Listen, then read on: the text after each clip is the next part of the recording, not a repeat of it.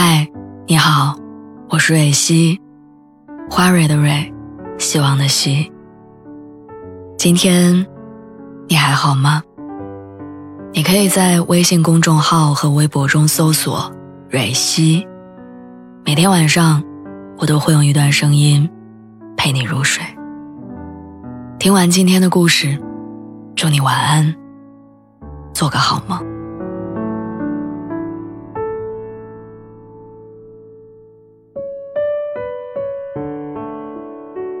长大后的这些年，越来越觉得跟父母拉近距离是一件很困难的事儿。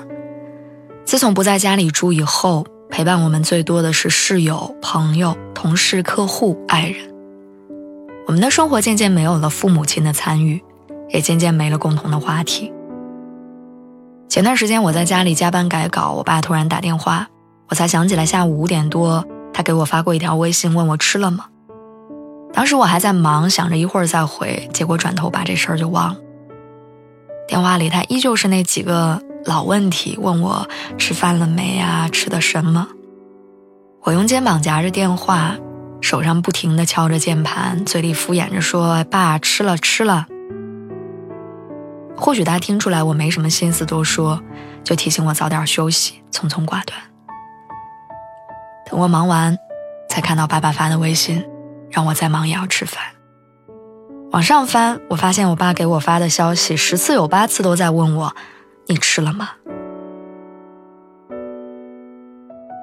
或许因为长大之后的这几年和父母疏远了很多，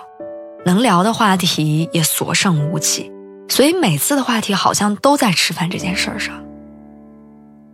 即便有时候我想多和他们说些什么，但话到嘴边，还是算了。我害怕自己随意的一句会引起他们一系列过度的反应和担心，因此我们之间的话题越来越贫瘠，聊的最多的就是吃喝这件事儿。龙应台在《目送》里说：“父母子女一场，就是不断在目送他们的背影渐行渐远。”以前我觉得这句话说的就是生死离别的过程。但现在发觉，其实还包括你跟父母的情感交流。我们长大之后总想着去融入另外一个世界，却没有注意过，在这个过程当中，我们已经离自己最熟悉、最亲近的人越来越远。就像我刚毕业的时候，没听家里话，在父母的不理解中，跑到离家很远的地方租了一间房子，找了一份专业不对口的工作。那段日子过得很吃力，也没有底气，晚上熬夜，周末加班，叫的每一顿外卖都要掂量一下花呗里的余额。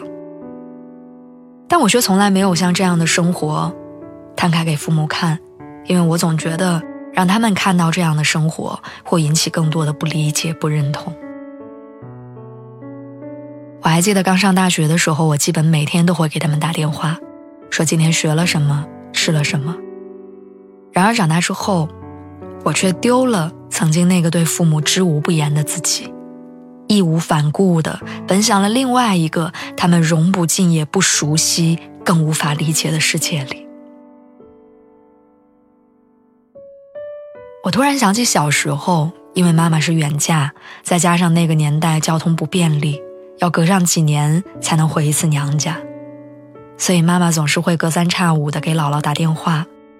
每次打电话的内容都大致相同，不过就是互相聊一下今天吃了什么，打算明天吃什么。有时候姥姥会叫我也听电话，我听到姥姥在电话那头讲着一口蹩脚的普通话，说的还是一些吃喝的老问题，觉得很无聊，所以很快回答完，便匆匆把电话塞给我妈。现在回想起来，那时候真不懂事儿。因为对于长辈来讲，他们不知道怎么融入你的世界，找不到那个可以轻松和你打开话题的按钮，所以才会用这个世界上最笨拙的方法向你传达思念和关心。我原以为，爱总需要一个形式，或者几句极具代表性的语言，比如“我爱你”，但其实对于他们来说，那句话是：“孩子吃了吗？”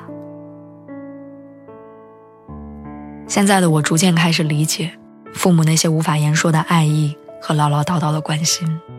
也更愿意在爸爸问我吃喝这些问题的时候，去和他们分享我生活里的开心和烦恼，更乐意在闲暇空闲的时候去陪爸爸吃一碗他最爱的那家儿转角处的炸酱面店。长大后的我们可能进入了一个父母不理解的世界。所以时常会觉得他们笨拙唠叨，但对他们来说，